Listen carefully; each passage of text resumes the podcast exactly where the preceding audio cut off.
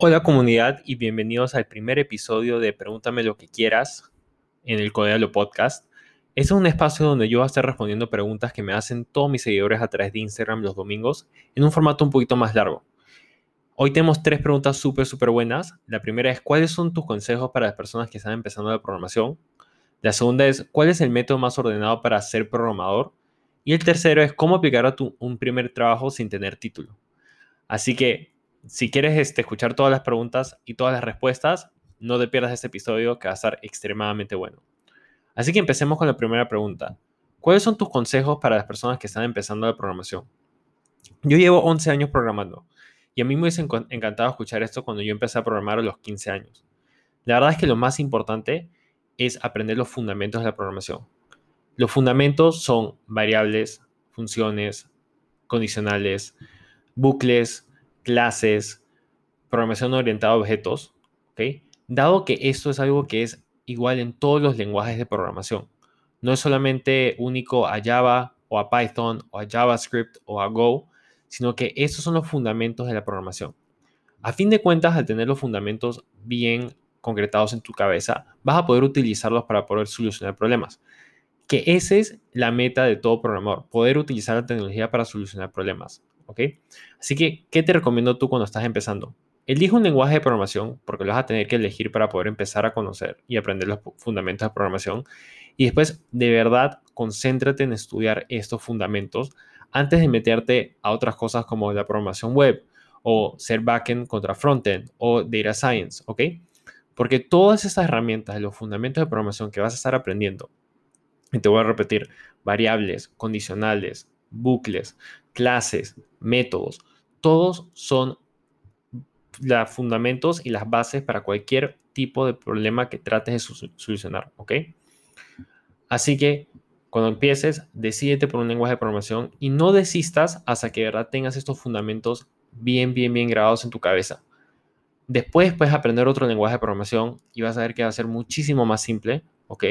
Puedes aprender un diferente rama de la programación si estás yendo del frontend al backend y va a ser muchísimo más simple si es que tienes los fundamentos bien sólidos. Una vez que tienes los fundamentos, lo segundo que te recomiendo que aprendas es sobre estructura de datos y algoritmos. Eso es muy importante porque nos permite a nosotros tener las piezas para poder solucionar problemas un poco más complejos y asegurarnos que lo estemos haciendo de una manera eficiente. La parte de estructura de datos es la forma que nosotros podemos manejar los datos dentro de nuestro programa para poder representarlos de una manera simple y elegante que lo pueda entender otro programador y nuestro propio código. Y los algoritmos nos permiten a nosotros asegurarnos de que nuestro código esté corriendo eficientemente, que está haciendo las cosas que nosotros queremos que haga, ¿ok? Y que de verdad esté solucionando el problema que queremos que solucione. Así que para terminar esta pregunta y volver a resumirla, lo más importante que puedas hacer para cuando estás empezando programación es enfocarte en los fundamentos, sin importar el lenguaje, ¿ok? Puede ser Python, puede ser Java, puede ser C Sharp, puede ser JavaScript, C, C++, Haskell, Ruby. Lo importante es que aprendas los fundamentos de programación con un lenguaje que tú desees. Ahora pasemos a la segunda pregunta. ¿Cuál es el método más ordenado para ser programador? Mira, la verdad es que toda persona es diferente y con eso viene una respuesta diferente para cada persona. Yo acá te voy a dar un par de métodos que me han funcionado a mí para poder organizarme al momento de estudiar o aprender o tratar de solucionar problemas como programador.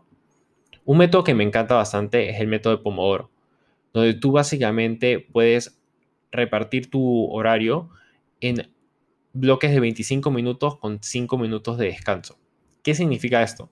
Tú pones un cronómetro por 25 minutos, ¿ok? Y por esos 25 minutos te enfocas nada más en la cosa que estás haciendo. Puede ser estudiar, puede ser escribir un bloque de código, solucionar un problema, eh, leer un artículo importante para, tu trabajo, para tu clase, ¿ok? Y después te tomas 5 minutos de descanso. Y vas a ir repitiendo así hasta que completes tu tarea. Esto te permite a ti de verdad enfocarte en las cosas por 25 minutos sin distracciones de Facebook, Instagram o otro de tu celular o de tu ambiente alrededor tuyo. Es un momento donde tú de verdad haces todo lo posible para enfocarte y terminar las cosas que te has propuesto. Otra cosa que te puedo decir, este método es muy flexible. Hay otras personas que, prefieren tener 50 minutos de tiempo sin interrumpir y después 10 minutos de descanso. Así que ve tantearle un poquito y si de verdad no quieres parar de trabajar, no lo hagas. pero este método te va a permitir entrar en un estado de trabajo profundo donde vas a poder solucionar bastantes problemas de una manera muy eficiente. El otro método que te recomiendo cuando estamos empezando a programar o para básicamente ser más ordenado como programador es asegurarte de que estés programando todos los días. Eso significa tener no zero days. Básicamente lo que haces es que marcas un calendario donde vas a ir tachando con X los días de que has aprendido algo nuevo, has programado o has aprendido y estudiado, ¿ok?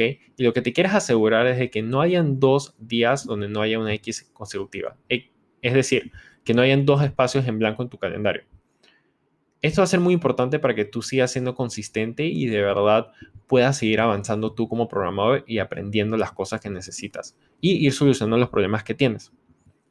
Eso te va a mantener motivado, la consistencia se, va a volver un hábito y eventualmente vas a empezar a hacer estas cosas eh, inconscientemente. Y aparte de eso, como se va a volver un hábito, cuando los dejes de hacer vas a decir, uy, quiero volver a hacer estas cosas porque me gustaban y les tenías valor. Así que te voy a repetir los dos métodos. El primero es el de Pomodoro, donde puedes básicamente eh, distribuir tu tiempo en bloques de 25 minutos de trabajo y 5 minutos de descanso.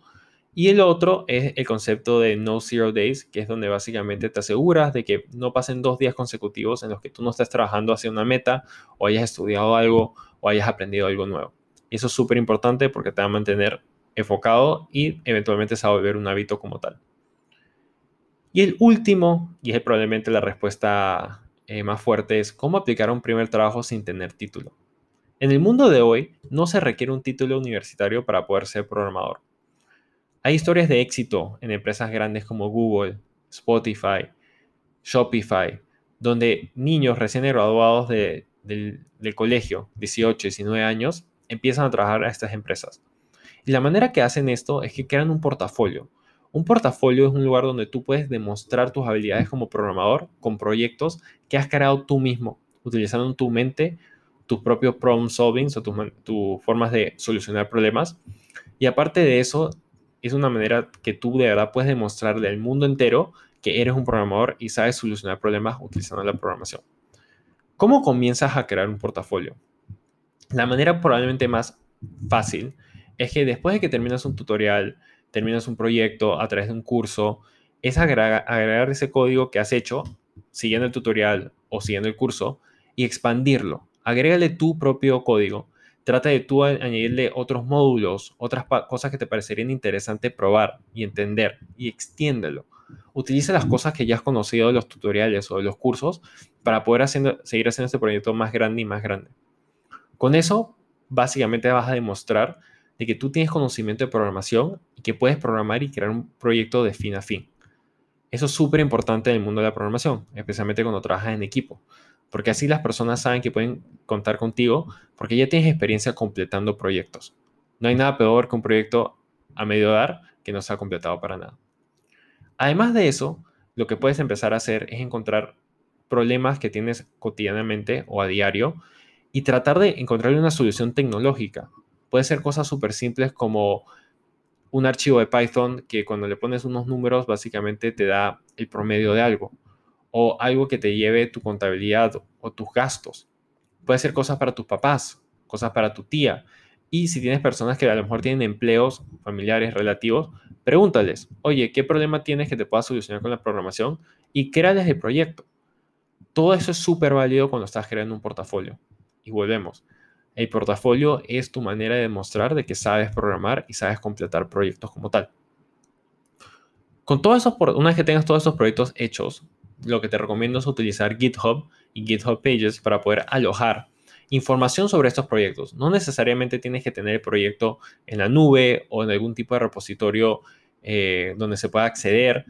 Eh, simplemente tienes que tener un buen contenido donde puedas demostrar, oye, yo hice esto aplicando estas cosas que he aprendido a través de mi tiempo como programador, ¿ok? Y he logrado hacer A, B y C a través de este proyecto. Y estas cosas pueden ser como aprendí a utilizar hooks en React, pueden ser otras cosas como aprendí a hacer un web scraper en Python, otra cosa puede ser aprendí a conectarme a una API de SMS para mandar mensaje de texto cada vez que ocurre algo en mi casa. O sea, hay bastantes cosas que puedes utilizar. Pero lo importante acá es de que puedas comunicar las cosas que has aprendido y has aplicado en estos proyectos de tu portafolio. ¿Ok? Aparte de eso, necesitas tener un CV. El CV va de la mano con el portafolio, especialmente hoy en día donde todos los programadores tienen han tomado varios cursos de Udemy, han estado metidos en Platzi, Etim. Entonces, necesitas el portafolio para poder hacerte sobresalir. Y aparte de eso, tu CV debería ser un, un, reflejo de las cosas que vas aprendiendo y las cosas que has hecho como programador. Si solamente tienes proyectos, no hay problemas. Inclúyelo ahí. Es importante que lo incluyas porque el CV es probablemente la primera cosa que va a ver un reclutador. Incluye tu información personal, incluye los proyectos que has hecho, algún curso relevante que llevas hace poco para que sepan de que has estudiado eso, pero más que todo, por favor, incluye los proyectos como tal. ¿ok? Y una vez que tengas todo esto listo y bonito, empieza a postular.